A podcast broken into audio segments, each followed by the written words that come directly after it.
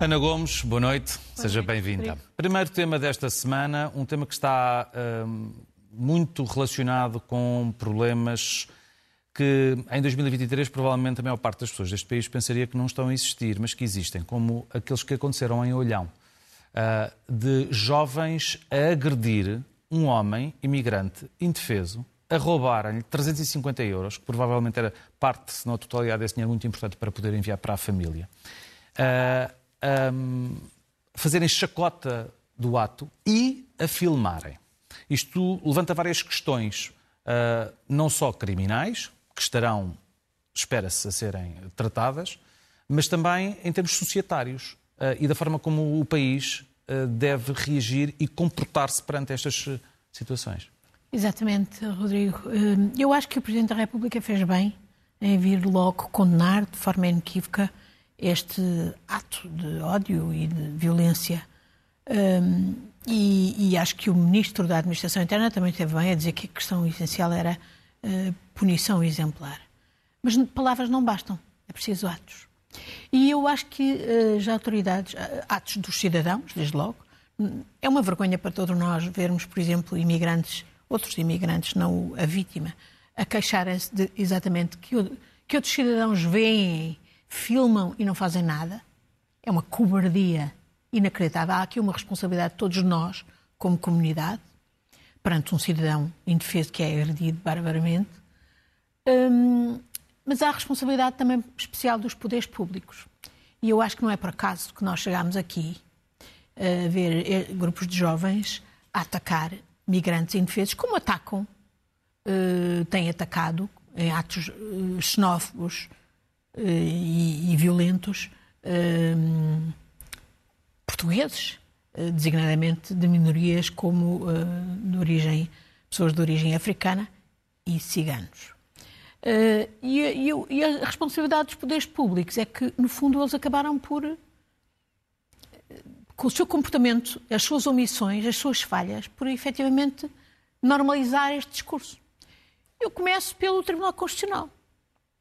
Foi o Tribunal Constitucional que legalizou o partido da extrema-direita, não obstante haver uma série de milhares de assinaturas falsas, segundo concluiu o Ministério Público, e não obstante ter um programa que era uh, um programa que queria destruir a Constituição, substituí-la pela quarta, da Quarta República, queria destruir a escola pública, queria destruir uh, o Serviço Nacional de Saúde, queria que Portugal saísse da União Europeia, da ONU, e que tinha toda uma prática racista e xenófoba.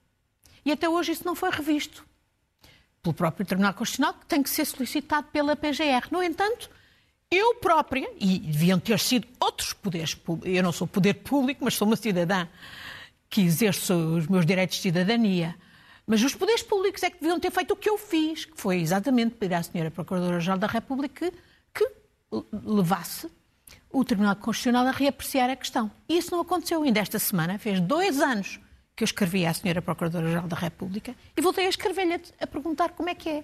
É porque o Ministério Público tem, de resto, um, o princípio, o resto, o princípio da legalidade de iniciativa. Conhecendo o crime, e não podia, dos crimes, não podia deixar de conhecer por causa da minha queixa, como é que não agiu? Como é que se deixou condicionar por juízes de oportunidade, de conveniência política? Não sei, não sei.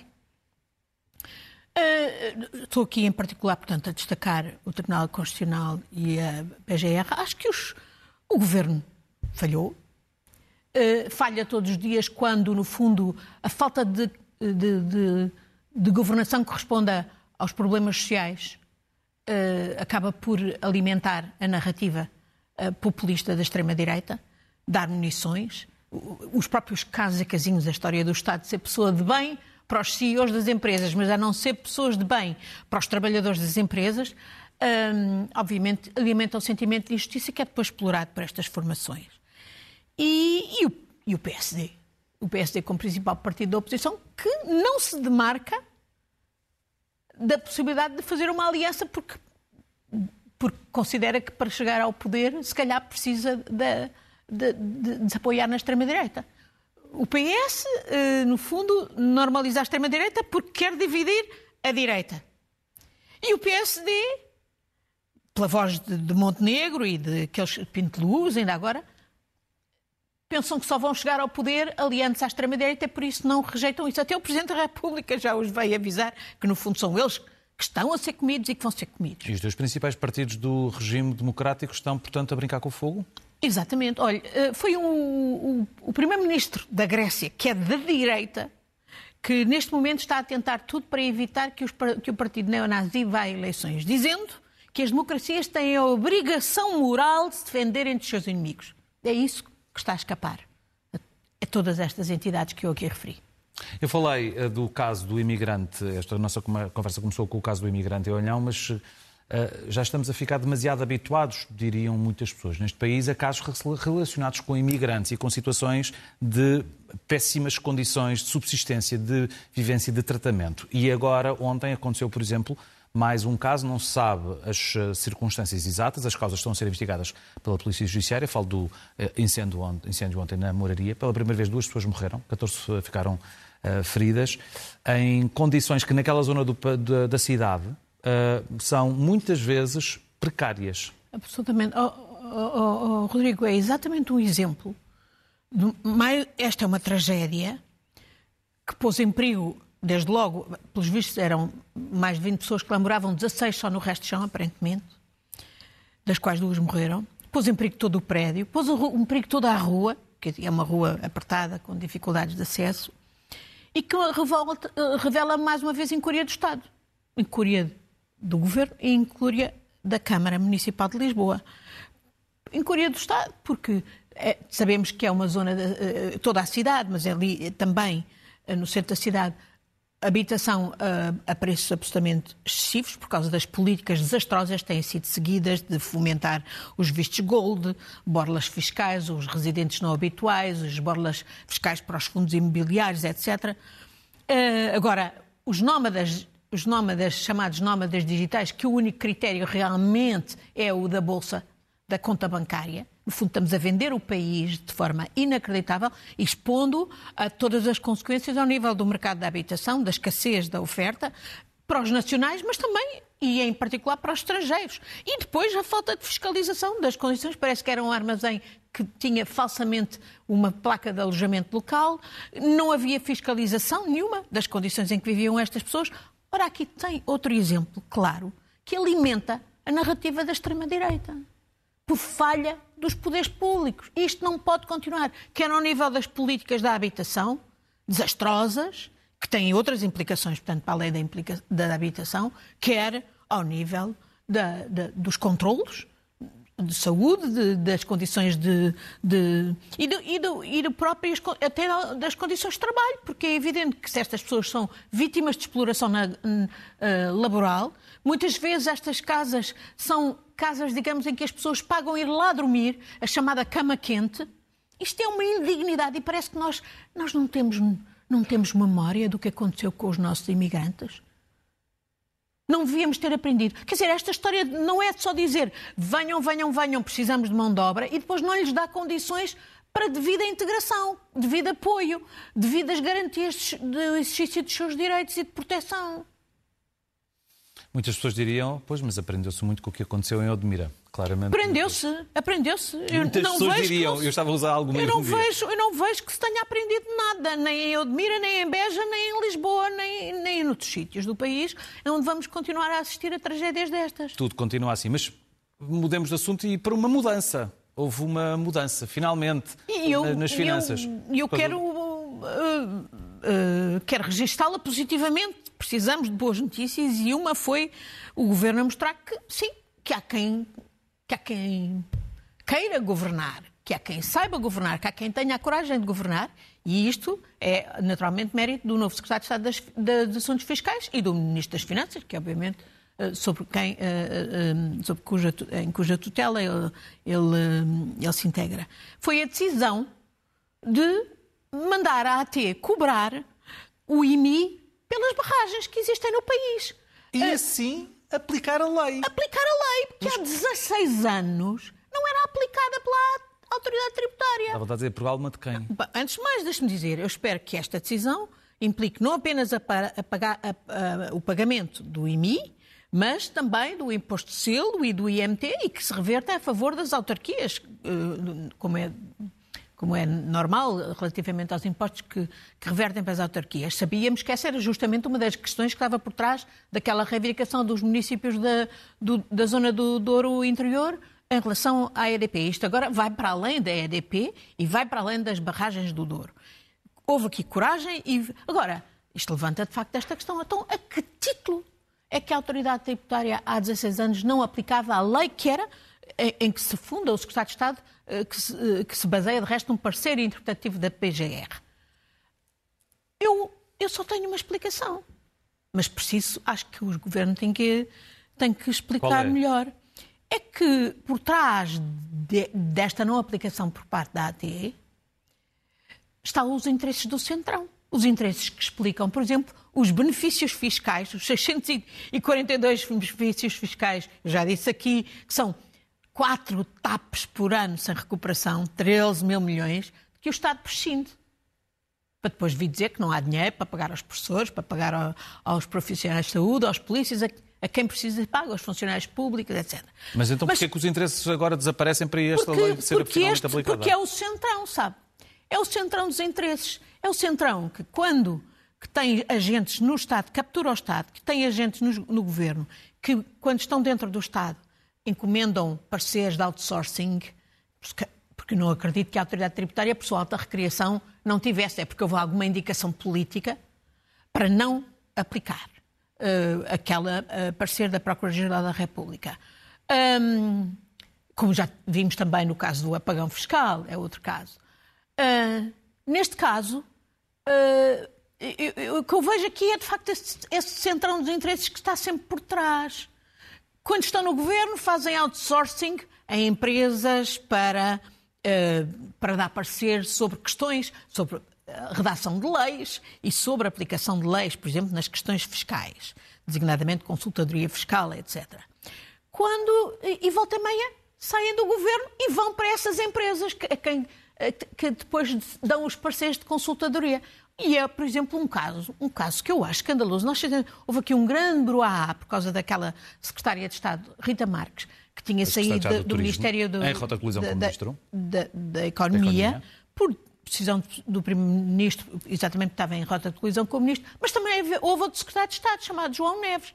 Ora, esse secretário de Estado, João Neves, acaba de ser contratado por uma empresa dessas que tem uma interação extraordinária com o Governo para tudo o que é negócios, para tudo o que é aplicação de fundos, para tudo o que é grandes contratos de venda, etc. E aí está ele até ser anunciado no próprio site da Clearwater. por uma empresa Clearwater, que é uh, dirigida por um, por um José Lemos, um homem de negócios, muito ligado ao PS, o Primeiro-Ministro conhece muito bem, do norte do país, e vai exatamente tocar em todas aquelas matérias em que ele tocou quando era secretário de Estado. Há uma lei, aquela que vimos para a secretário de Estado, que acabámos por ver que não tinha dentes, não é? Não tinha consequências, a da, do período de nojo dos três anos, mas sem sanções. Ora, aqui temos outro caso, quer dizer, o caso de Rita Marques é uma brincadeira de crianças comparado com o potencial deste senhor na tal empresa, Clearwater, que, que mexe em tudo, contratos do novo banco, vendas, todo, utilização dos fundos, a, a interação com o Ministério da Economia e o IAPMEI é intensíssima por, por essas vias várias, outsourcing, parceiros, uh, eh, etc.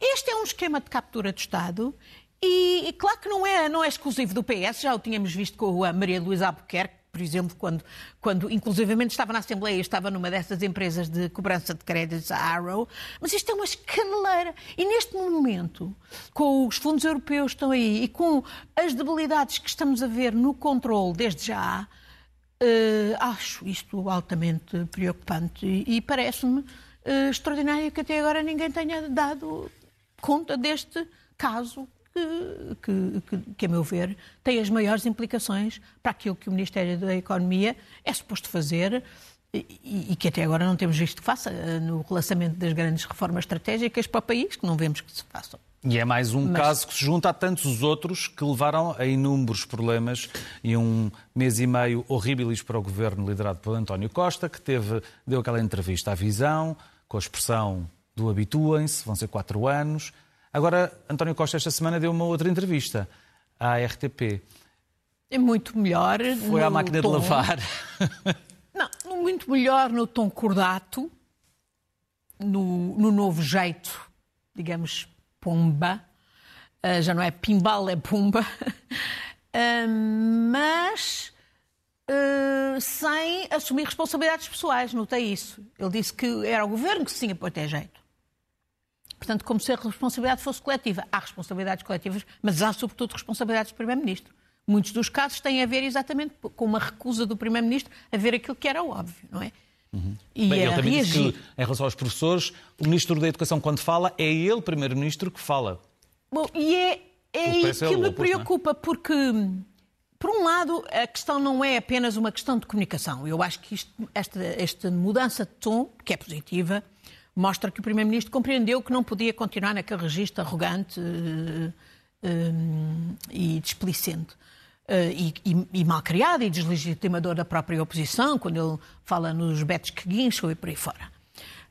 mas, mas isto não, não, é só um problema de comunicação, é um problema de governação, de fazer o trabalho de governação. E eu, eu, eu, eu continuava a esperar que com a maioria absoluta e com as condições objetivas extraordinariamente favoráveis que o governo tem, porque é, é, é, é um governo que tem sorte, por exemplo, nas condições, eh, na, nos, tem os cofres cheios, à conta da inflação, tem, um tem a dívida pública em mínimos, também à conta da inflação, parece que se fala que vai, ser, uhum. vai para os 115 do PIB. Uh, as previsões de que a UE escapa à recessão, isso obviamente é benéfico para nós.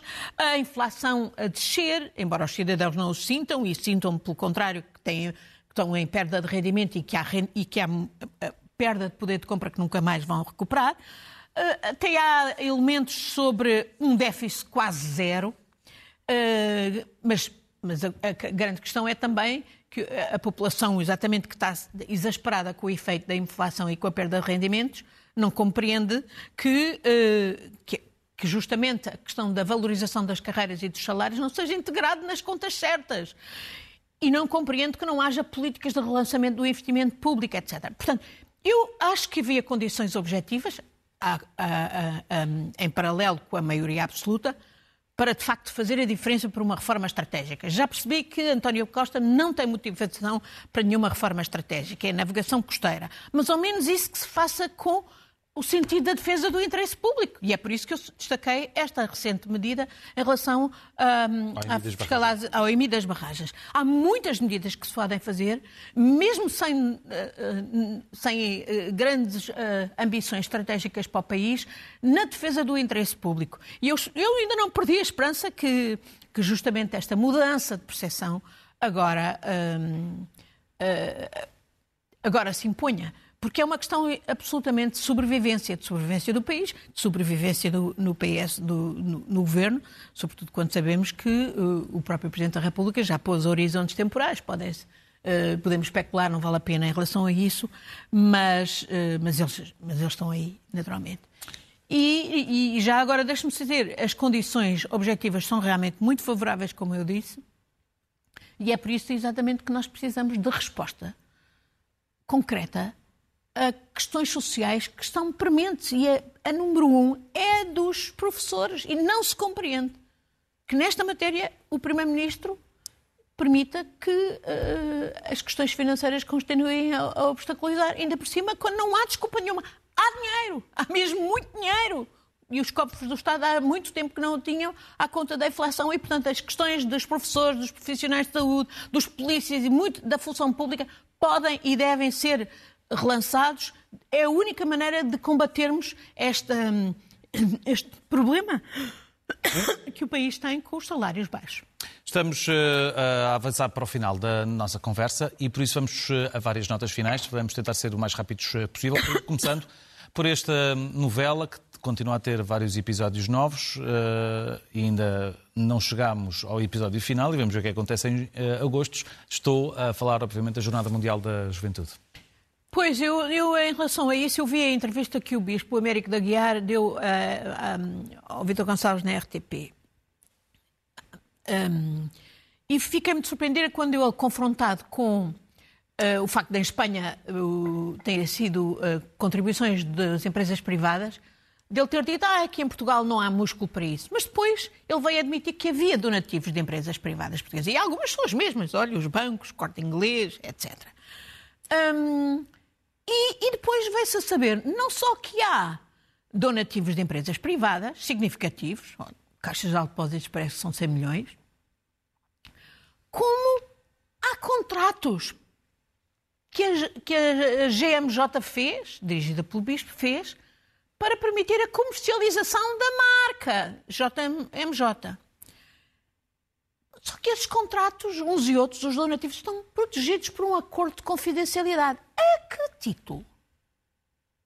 Confidencialidade, porque é alguma vergonha fazer donativos para a JMJ? Porquê é que nesta matéria não há total transparência? Eu não percebo, não aceito. Ainda por cima, quando esta é uma iniciativa que eu considero uh, que tem toda a razão de ser, e até acho que o Estado pode gastar dinheiro até por ir receber o Papa, mas o mínimo é total transparência. Como é que o Presidente da República, da parte de o Governo... fundação, que tem obviamente um enquadramento jurídico legal diferente. Como é que o Presidente da República, o Governo, a Câmara Municipal de Lisboa, as outras câmaras estão envolvidas, a própria Igreja, pode tolerar um esquema de acordos, eh, digamos, cláusulas de confidencialidade que obstruem, portanto, a transparência que era mais do que nunca essencial neste negócio, neste, nesta, nesta iniciativa. iniciativa. Deixa-me só dizer, a propósito, tiro o meu chapéu ao Papa, que esta semana, com grande esforço, em cadeira de rodas, se deslocou a dois países em que, que eu visitei e que têm condições terríveis. A República Democrática do, do Congo e uh, o Sudão do Sul, Juba. E eu acho que foi um ato de grande coragem e de grande misericórdia da parte do Papa lá ir e, e denunciar a exploração neocolonial nestes, nestes, nos países africanos, nestes em particular. Já temos muito pouco tempo, temos de ser rápidos nos, eh, nas próximas notas finais. Ucrânia com uma cimeira entre a União Europeia e a Ucrânia, realizada em Kiev. Um ato de coragem, de manifestação absoluta de apoio da União Europeia, pelo menos em termos eh, diplomáticos, e também relevante o facto do Primeiro-Ministro português ter ele falado e confirmado que Portugal vai enviar Leopard 2 para a Ucrânia, não sabendo quando nem quantos. Uh, Rodrigo, já disse tudo. Uh, acho que foi muito importante, simbolicamente, e não só, a União Europeia ter feito esta cimeira em, em Kiev, sob bombardeamento, é um sinal político fortíssimo. E também acho que foi muito bem, finalmente, o nosso Primeiro-Ministro em esclarecer que os Leopards que temos e que, e que aparentemente muitos estão uh, inutilizados ou sem ter estar operacionais, vão ser disponibilizados à Ucrânia. Já disse aqui e volto a repetir, tudo o que se possa fazer para acelerar a derrota na Rússia, nem território ucraniano, expulsando-o do território ucraniano, é a única maneira de efetivamente pôr fim à guerra e todos queremos pôr fim a essa guerra. O que os Estados Unidos não fizeram foi expulsar o balão, mas acabaram por o abater e é mais um clima de tensão entre Pequim e Washington. Sim, mas eu acho que é um bocadinho fruto do tempo.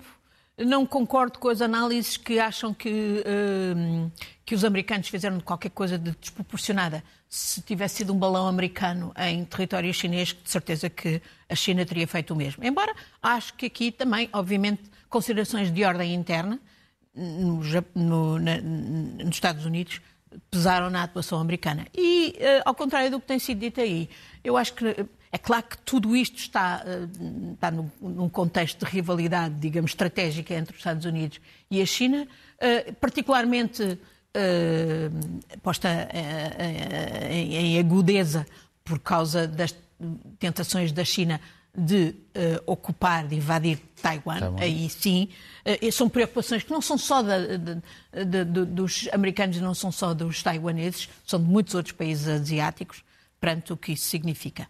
E, portanto, eh, eu não. Eh, o que eu vi eh, é que a, a, visita de Blinken foi adiada. Eu vi Blinken a dizer que só adiou, não cancelou a visita a, a Pequim. E das duas grandes potências, para terminar, uma nota final sobre, uns, sobre um dos países mais pobres de África, São Tomé e Príncipe. Exatamente. Eu, mais uma vez, continuo muito intrigada porque que interesses se sobrepõem aos do povo irmão de São Tomé e Príncipe, quando o nosso primeiro-ministro passa por São Tomé, vai abraçar um primeiro-ministro que está a impedir o Parlamento e a oposição de funcionarem, ao ponto que nem sequer têm orçamento. O orçamento que têm são 15 milhões doados sem condições, aparentemente, pelo governo português, a título de ajuda orçamental, quando não há orçamento.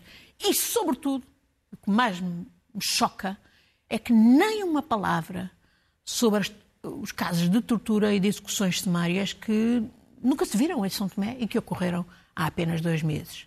E em relação aos quais não sabemos ainda qual é o resultado das investigações judiciais que nós também fomos ajudar a fazer. Muita, muita inquietação sobre quais são os interesses que explicarão este silêncio ensurdecedor de Portugal quando estão em causa os direitos humanos de um povo irmão. Ana Gomes, muito obrigado.